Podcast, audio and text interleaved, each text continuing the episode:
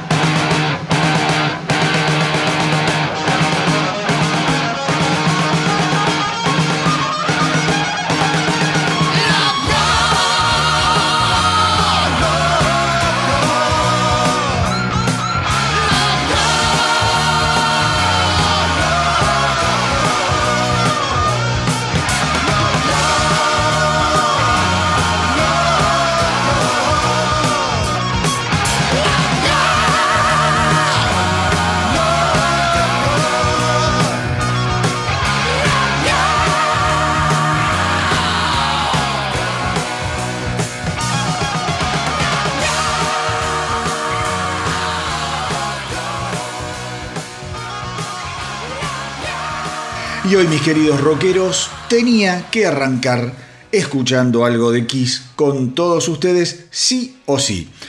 Y les cuento por qué. Porque dentro de un par de horas voy a estar saliendo para el campo argentino de polo para ver el que será el último show de Kiss en la Argentina. Voy a encontrarme con grandes amigos, rockeros y quiseros para pasar una noche que sin dudas va a ser inolvidable de esas noches en las que las emociones se van a entrecruzar indefectiblemente. Aquellos que siguen el podcast del astronauta del rock bien saben que soy muy pero muy fanático de Kiss.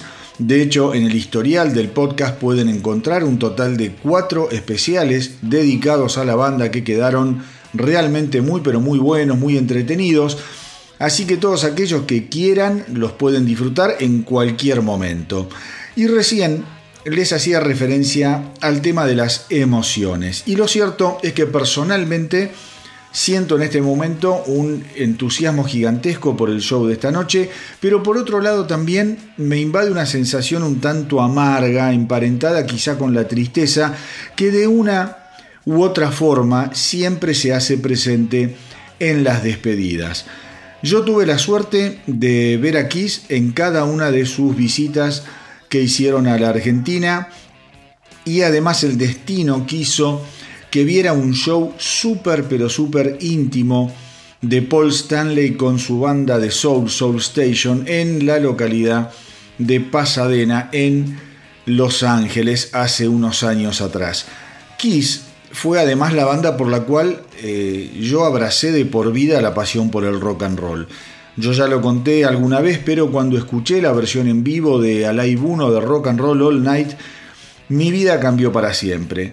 Después obviamente llegarían Dinastía, Dressy to Kill, que además es mi álbum favorito de Kiss, Dressy to Kill, Unmasked, Love Gun, Kiss, Destroyer, Rock and Roll Over, Hotter Hell, básicamente todos y cada uno de sus álbumes, buenos, malos o regulares, llegaron a mi vida. Cada vez que Kiss sacaba un disco, ese disco tenía que formar parte de mi colección, como sea.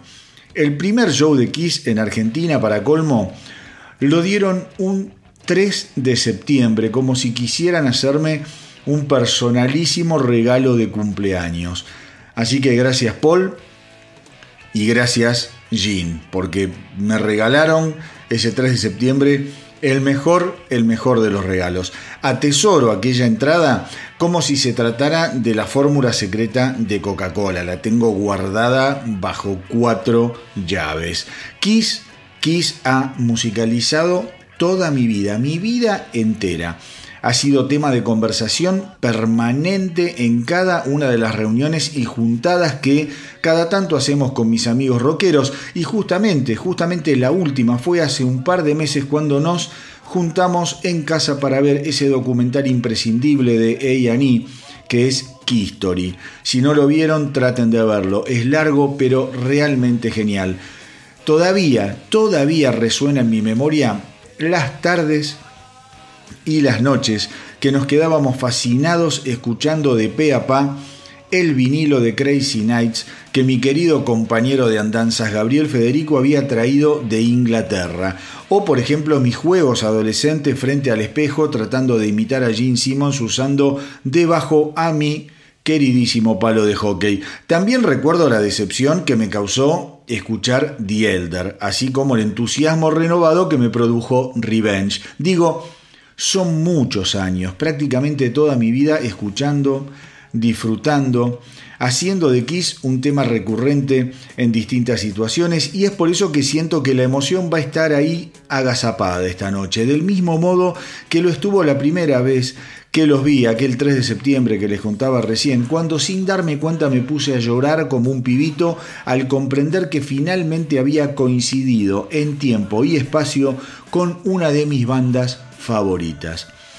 Esa mágica coincidencia, esa mágica coincidencia volvió a pasar cada vez que nos visitaron.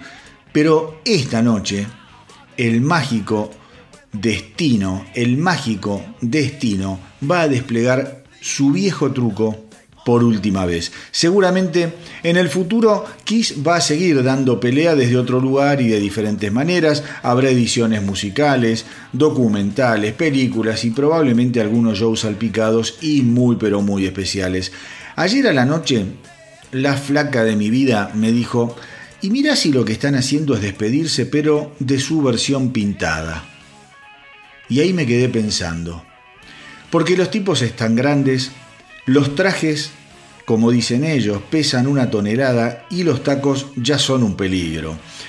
Y hay que tener ganas de maquillarte durante horas cada noche antes de subir al escenario. Entonces, entonces quizá, quizá la flaca dio en la tecla y estos viejos pillos, estos viejos amigos todavía tengan un as bajo la manga. ¿Quién te dice que el circo siga girando como lo hicieron durante parte de los 80 y los 90, porque al fin de cuentas lo que verdaderamente cuenta no son ni los tacos, ni los disfraces, ni el maquillaje, sino la increíble música con la que Kiss nos ha hecho vibrar durante casi medio siglo de historia rockera.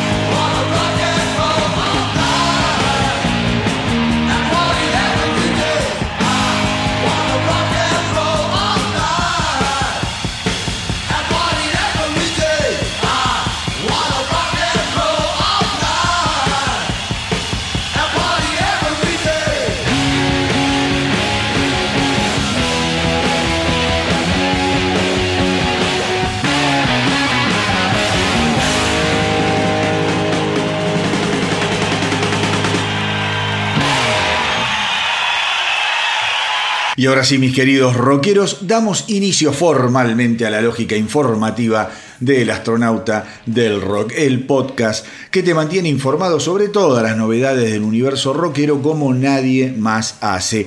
En ese sentido, y después de hacerle este pequeño doblete de homenaje a Kiss, les cuento que los tremebundos y enfurecidos We Came As Romance han publicado un nuevo simple y video de la canción Dark Bloom, una enorme noticia de una de las bandas más prometedoras del metal extremo y que para colmo es una banda que tuvo que lidiar con la tragedia profunda cuando en el año 2018 falleciera su vocalista Kyle Pavone, víctima de una sobredosis de drogas. A partir de ese momento, We Came As Romance fue juntando y rearmando sus partes hasta poder editar en el 2019 un par de simples muy pero muy lindos, Carry the Weight y eh, From the First Note, inaugurando una nueva etapa de esta manera. Lo interesante que a mí me llamó mucho la atención es que la banda decidió no reemplazar a Pavone y que directamente se hicieron cargo de las voces el guitarrista Joshua Moore y fundamentalmente se hizo cargo de las voces, tanto las guturales como las limpias, el, el multiinstrumentista de la banda, David Stephens. Una gran noticia, como les decía recién, para mantener encendida la llama arrasadora de esta banda que si no la tenés en tu radar deberías recalcular e incluirla en tu GPS rockero.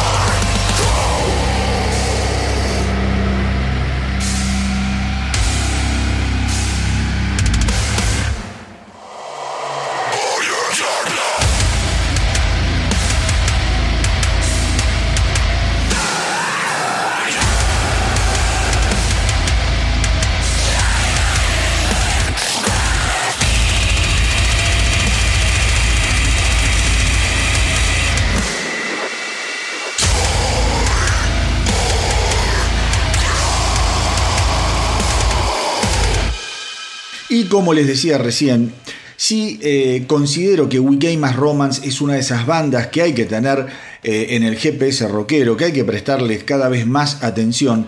Cuando hablamos de Architects, directamente creo que estamos hablando de una agrupación que a mi entender es absolutamente imprescindible para todo rockero que se precie de tal y que sea amante de lo extremo. Pertenecientes a la movida de metalcore inglesa, los Architects son otra banda que además al igual que We Came Romance, la pasó muy pero muy feo cuando en el año 2016 perdiera a su miembro, fundador, líder, guitarrista y principal compositor Tom Searle. En ese momento muchos fuimos los que creímos eh, que la banda no tenía mucha más cuerda, los dimos por muertos.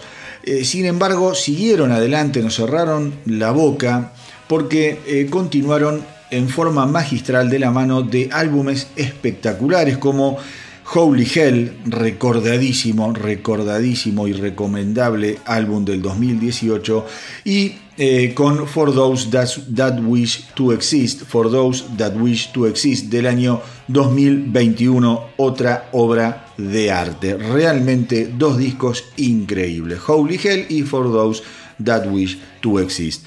Eh, son dos discos además que están llenos obviamente de furia, de bronca, de desesperanza por lo que a ellos les estaba pasando, pero que además son discos que cuentan con una genialidad interpretativa pocas veces escuchadas. Lo de Architects, para aquellos que no los han eh, escuchado, todavía eh, es algo que está muy emparentado con lo que se llama el math rock, ese estilo en donde la precisión es algo fuera de serie, eh, y es por eso que el nuevo simple de la banda es uno de los estrenos más importantes de esta semana que pasó. Traten de prestarle atención a lo que vamos a escuchar ahora. El simple fue largado el 22 eh, de abril, se llama When We Were Young y si bien todavía no se sabe demasiado sobre la producción y futura edición del nuevo álbum de Architects, este primer paso es más más que auspicioso. Se trata de una canción muy sólida y con una letra hermosa que si pueden traten de buscarla porque está muy buena, porque es bien reflexiva y que nos hace pensar en profundidad por qué a veces no somos capaces de sorprendernos en nuestra vida, en ese día a día que vamos transitando a medida que el tiempo pasa. Es como que nos vamos aletargando, se nos va muriendo la capacidad de sorpresa. La gira europea de Architects, les cuento, va a comenzar el 2 de mayo en el Reino Unido, en la ciudad de Leeds. Y para los que escuchan el podcast en los Estados Unidos, que por suerte son cada vez más, les cuento que a partir del 6 de septiembre la banda va a dar por iniciada su gira norteamericana en la ciudad de Minneapolis, Minnesota.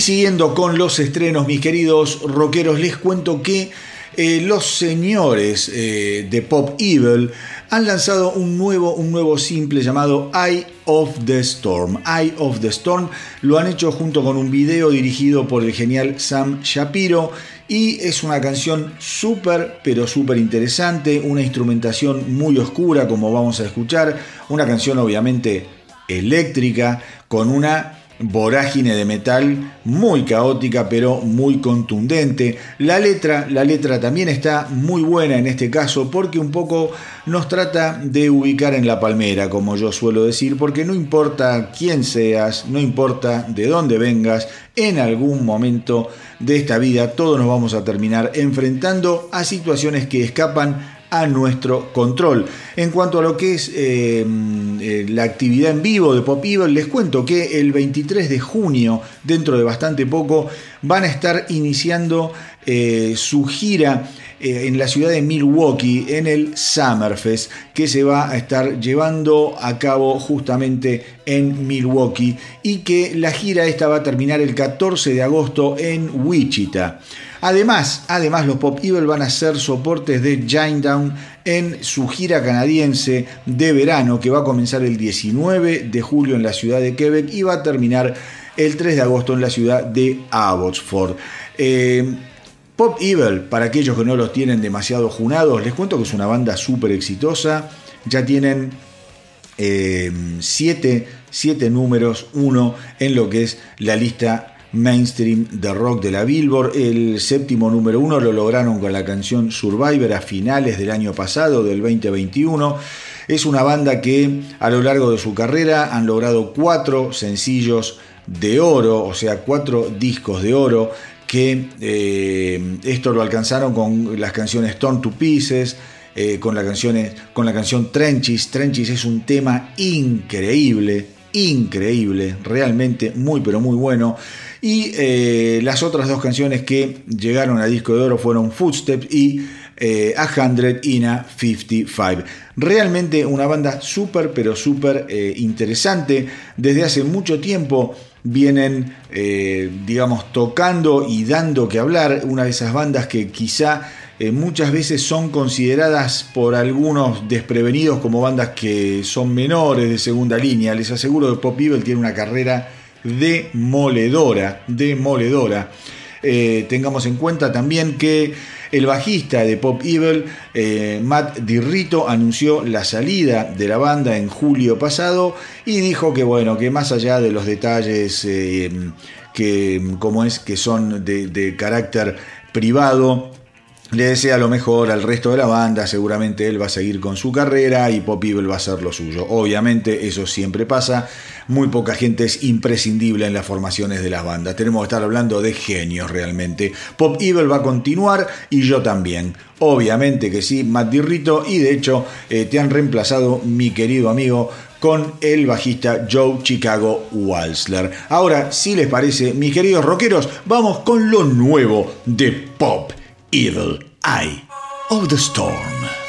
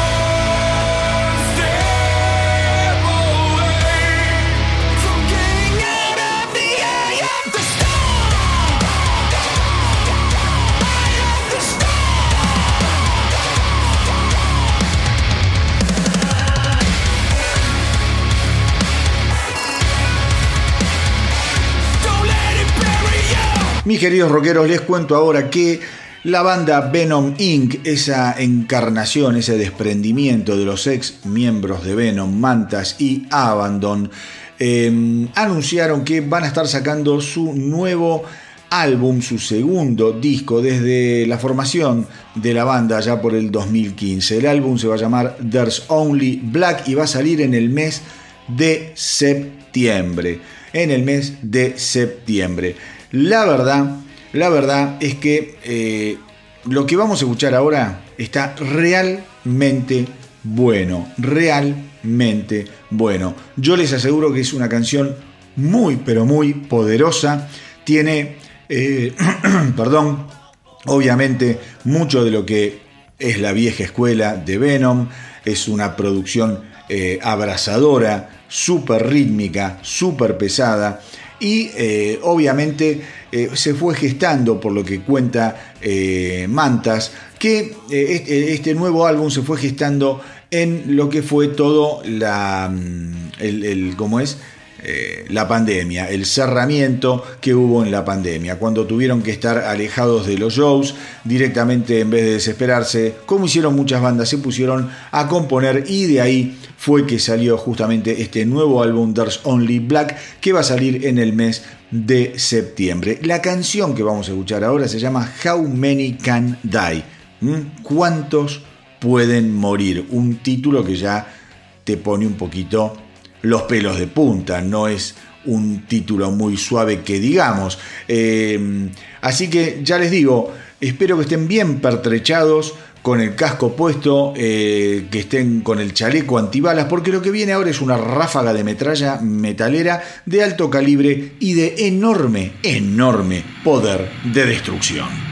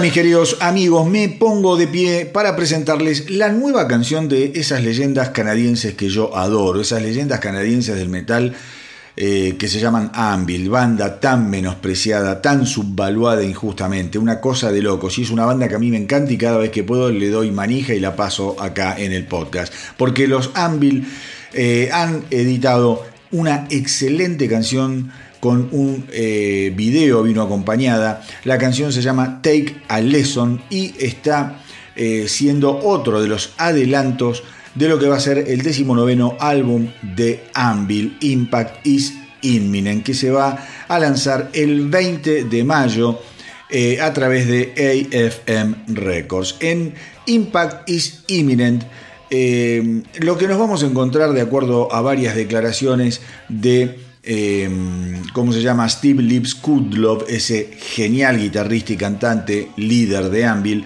nos vamos a encontrar con un disco bastante, bastante ríspido, con riffs despiadados, eh, una batería como siempre demoledora, eh, a cargo de Rob Reiner, el gran compinche de mm, Kudlow, y que además van a estar otra vez acompañados por ese gran descubrimiento que fue el bajista que los viene acompañando desde hace 8 años, Chris Robertson, que así completan la formación actual de este trío realmente, realmente recomendable. Con respecto al álbum, lo que pudo adelantar Kudlow fue que ninguno de los álbumes de Anvil eh, combinan la música y las letras en una unidad tan pero tan compacta como en Impact is Imminent, cosa que ya veremos, mis queridos rockeros.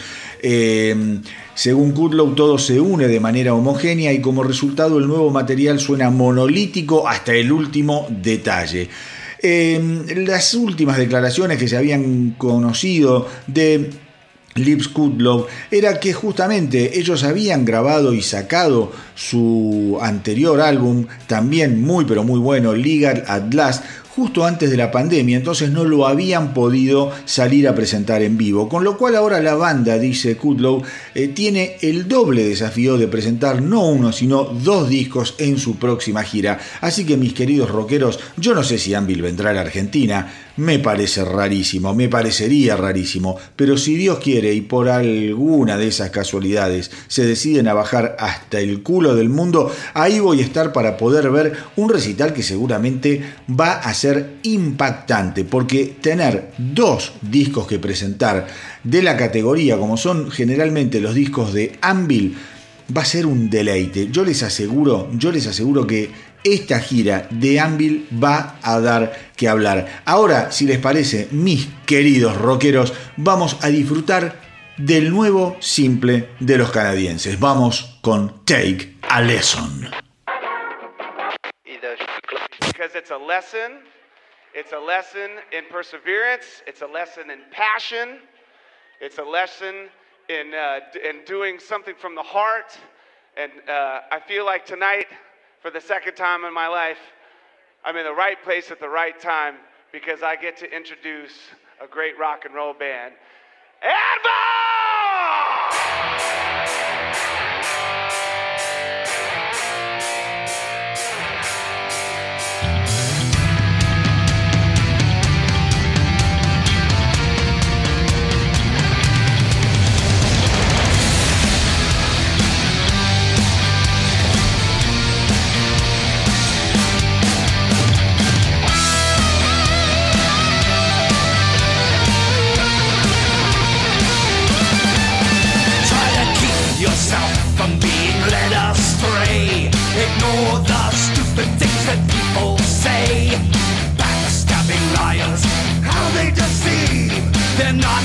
you.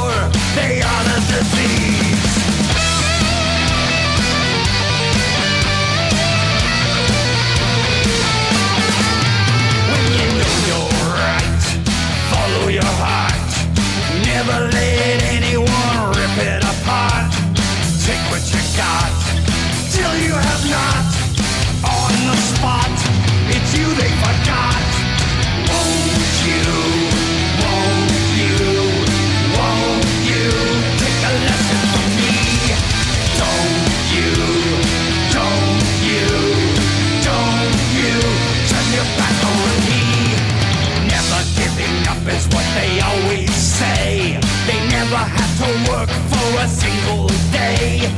Backseat driving on an easy street. The competition you must defeat. Vision is clear, long career. Look in the mirror.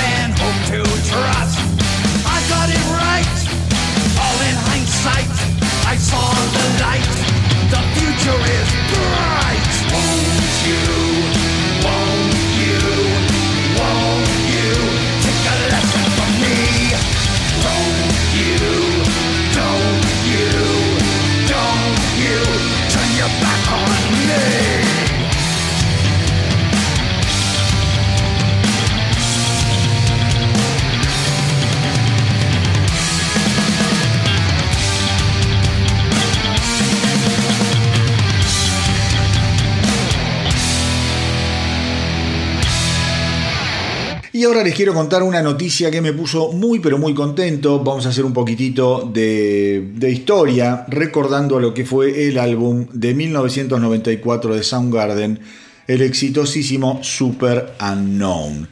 Esta semana se supo que eh, el 21 de abril por las, eh, ¿cómo se llama?, ventas que había logrado este álbum, se consagró seis veces disco de platino. O sea que esto quiere decir que ha superado, superado los 6 millones de copias vendidas.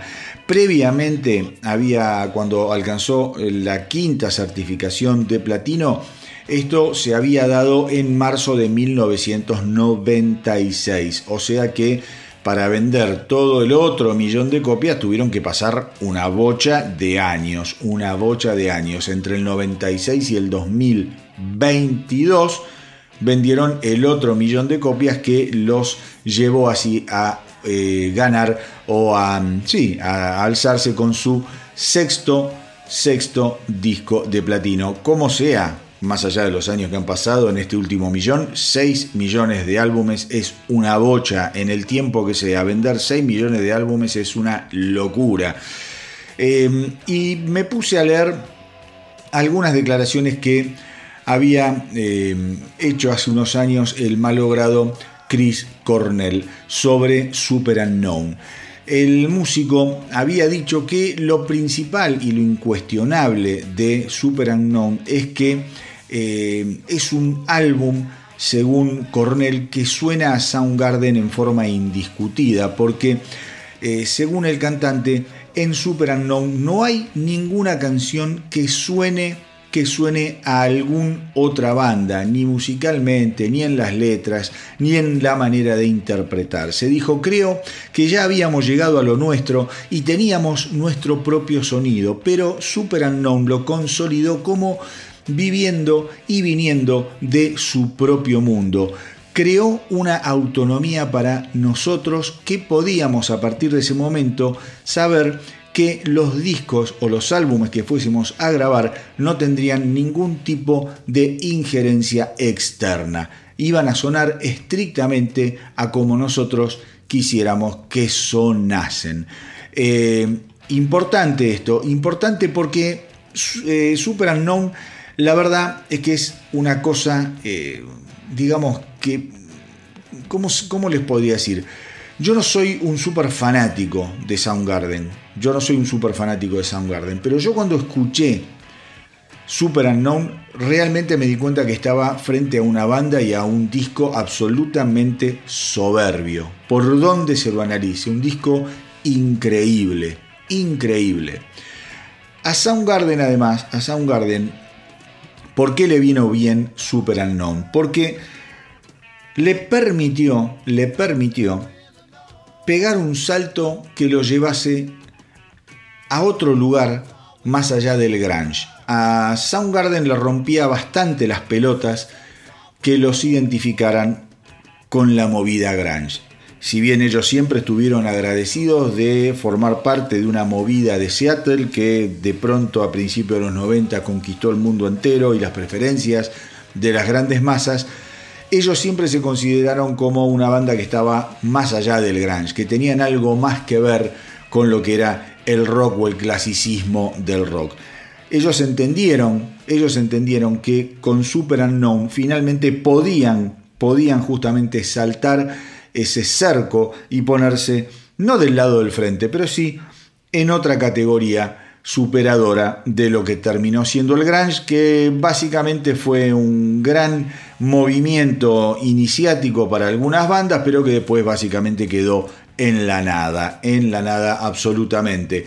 Así que una gran noticia, Super Unknown eh, ha llegado a las 6 millones de copias vendidas, un disco que aquel que quizá es un poco más joven, quizá no lo han escuchado, traten de escucharlo, de escucharlo íntegramente, porque no tiene desperdicio. Es un álbum, un álbum realmente, realmente fenomenal, fenomenal. Chris Cornell en su momento también dijo que, eh, que en Super Unknown hay canciones que si mirás la historia del rock no se parecen en nada a nada que se haya hecho anteriormente. Yo no sé si están así, pero como les digo, Super Unknown es un álbum que no pueden dejar pasar.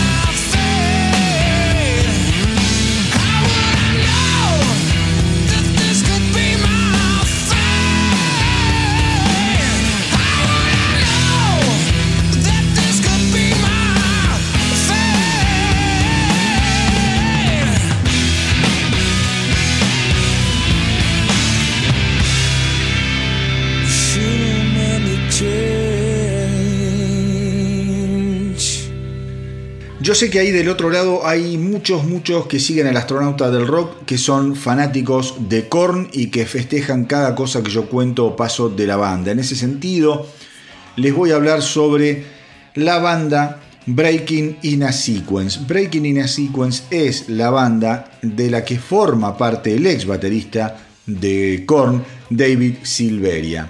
Eh, acaban de lanzar un muy buen EP que se llama Defy the Algorithm, Defy the Algorithm, que ya lo pueden conseguir y escuchar en las principales plataformas de streaming. Breaking in a Sequence, les cuento, se formó después de eh, una búsqueda mundial que hicieron justamente eh, el baterista David Silveria eh, con, ¿cómo se llama? Chris, el bajista Chris Doran, y eh, los guitarristas Joe Tabak y Mike Martin. En ese momento, esta formación iniciática de Breaking in a Sequence hicieron una búsqueda mundial de, de cantantes hasta decidirse por Rich Nugent. Rich Nugent, un cantante que cuando lo escuchen se le van a poner los pelos de punta. Es una banda con una diversidad musical muy, pero muy interesante, muy buenas melodías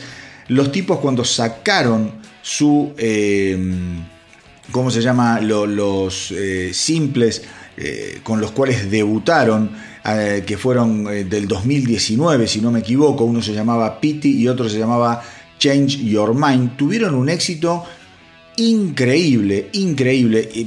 digo, Pity era bien agresiva, bien, bien fuertona y les levantó la cantidad de seguidores alrededor del mundo increíblemente. Y después Change Your Mind también tuvo un éxito fenomenal, pero los muestra, digamos, en un perfil un poquito, un poquito más suave. Según Silveria, eh, en la banda van a encontrar muchas cosas que tienen que ver con el sonido inicial de Korn, pero también van a notar sonidos nuevos y eh, sonidos bien frescos dentro de lo que es la escena rockera, sin que eso signifique, según Silveria, que están tratando de inventar la rueda. Como sea, como sea, mis queridos rockeros, yo les aseguro que lo que vamos a escuchar ahora les va a quedar resonando en la cabecita durante bastante, bastante tiempo. Vamos con una de las canciones que eh, pertenecen al nuevo EP eh, e de Breaking in a Sequence llamado, como les dije, Defy the Algorithm. La canción en cuestión es la increíble Worn Down.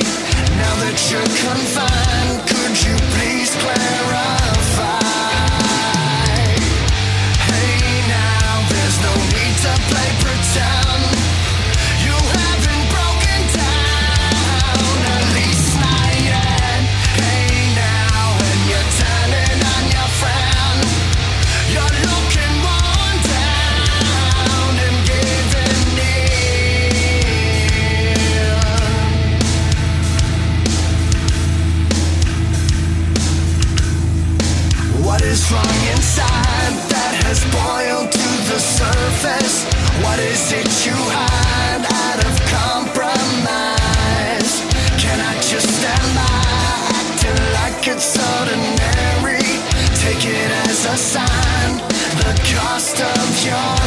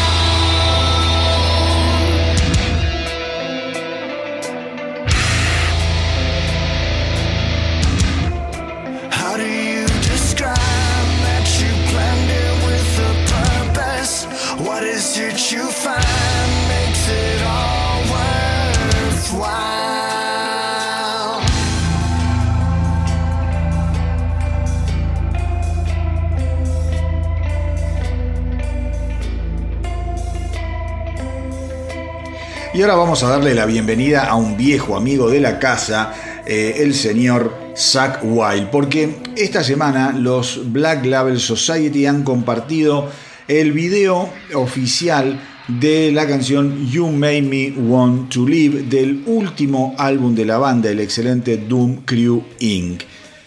A ver, ¿qué les puedo decir de esta canción? Cuando yo escuché Doom Crew Inc., el último álbum de los Black Label Society, una de las canciones que había, eh, ¿cómo les podría decir? Que me había realmente impresionado fue justamente You Made Me Want to Live. Una canción recontra, recontra pesada, bien densa, con una eh, musicalidad súper, pero súper interesante. Como siempre, un Zack Wild inspiradísimo a la hora de tocar, a la hora de cantar, pero prestenle atención a la base de esta canción. Es realmente fabulosa, fabulosa. Em, aparentemente Zack Wild quedó muy pero muy entusiasmado con eh, la canción y fue por eso que también eh, le, le, sirvió para decidirse a hacer un video de You Made Me Want to Live. Les cuento que los Black Label Society y Anthrax se van a unir para una gira norteamericana de 24 fechas em, para lo que va a ser el verano boreal. Va a ser una gira de 5 semanas que va a comenzar el martes 26 de julio en Van Buren, Phoenix, Arizona y va a concluir el domingo 28 de agosto en Fillmore, Filadelfia. Ambas, ambas bandas van a tocar como cabezas de cartel. Los Hatebreed, los Hatebreed celebrando el 20 aniversario del álbum Perseverance, van a ser invitados especiales de una gira que sin lugar a dudas va a estar para chuparse los dedos.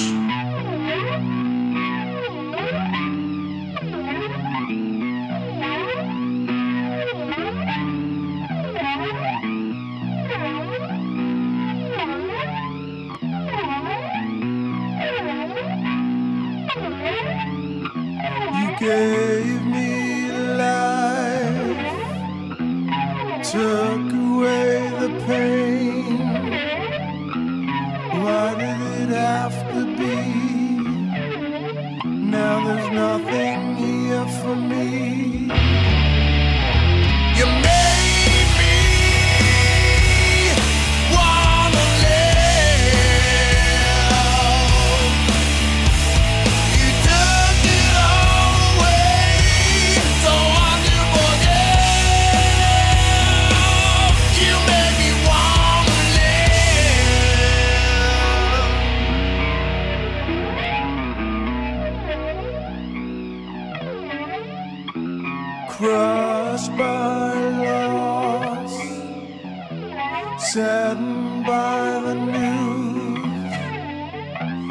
sun no longer shines upon this life that I once knew.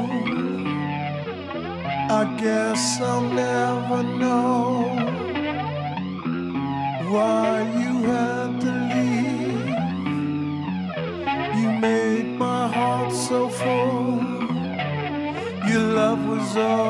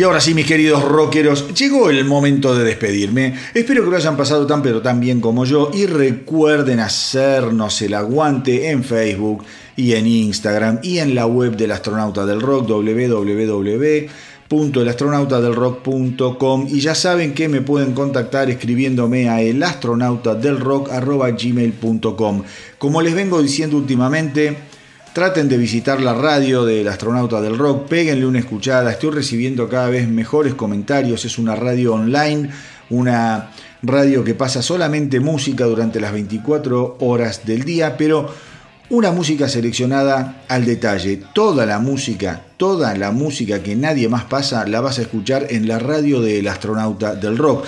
Para acceder a la radio podés meterte en la web del Astronauta del Rock, que se las dije recién y se las repito ahora, www.elastronautadelrock.com y ahí vas a ver el reproductor, así que le pones play y te olvidás. La otra manera es meterte en el Linktree de la bio del Instagram y ahí también vas a tener acceso a un reproductor. Yo sé lo que les digo. Es una radio ideal para que te acompañe durante todo el día mientras haces tus cosas, como digo siempre, mientras vas a trabajar o mientras estás trabajando, cuando estás manejando en el auto, cuando estás haciendo algo en tu casa, cuando estás estudiando. Hay muchas sorpresas, hay clásicos, hay novedades, estilos bien distintos de música y todo de recontra, de recontra primera, bien original. Me atrevería a decir que es una música exquisita. Así que ya saben, métanse a la radio de El Astronauta del Rock. Pero como siempre, antes de despedirme, les voy a dejar un trozo más de bueno rock and roll para que no se desesperen, loco, y no hagan locuras justamente hasta nuestro próximo programa, hasta nuestro próximo encuentro. Y es que esta semana los Def Leppard, totalmente en llamas, inspirados y a mi entender, sorpresivamente revitalizados, editaron un nuevo simple con la canción Take What You Want. Take What You Want va a formar parte de Diamond Star Halos, que saldrá al mercado el próximo 27 de mayo. El mes pasado, la banda ya había adelantado el genial Kick, el primer simple, pero yo les aseguro que Take What You Want está mil veces mejor, por decirlo así, para exagerar, ¿viste? Cuando algo te gusta mucho, bueno, Take What You Want está mil veces mejor que Kick. No sé si mil veces, pero un montón, me gustó un montón más que Kick. Eh, cosa que ya es demasiado decir, porque Kick estaba buenísimo. La banda ya contó que el álbum fue grabado en forma remota y al escuchar este nuevo adelanto yo pensaba eso, en cómo habrán hecho para sonar tan pero tan bien estando cada uno en un rincón diferente del planeta. Les pido entonces que no se muevan de ahí, que no se pierdan lo que viene porque lo nuevo de Def Leppard es real mente bueno, bueno, bueno. Y como siempre les digo, hagan correr la voz para que nuestra tripulación no pare de crecer. Espero que les haya gustado el episodio de hoy. A mí me encantó hacerlo y compartirlo con ustedes, como siempre. Gracias por estar ahí, gracias por la onda, por apoyar la propuesta, por los mensajes que me mandan. Cuídense mucho, mucho, mucho. Hasta la semanita que viene. Deseenme suerte esta noche en el recital de Kiss y que viva el rock.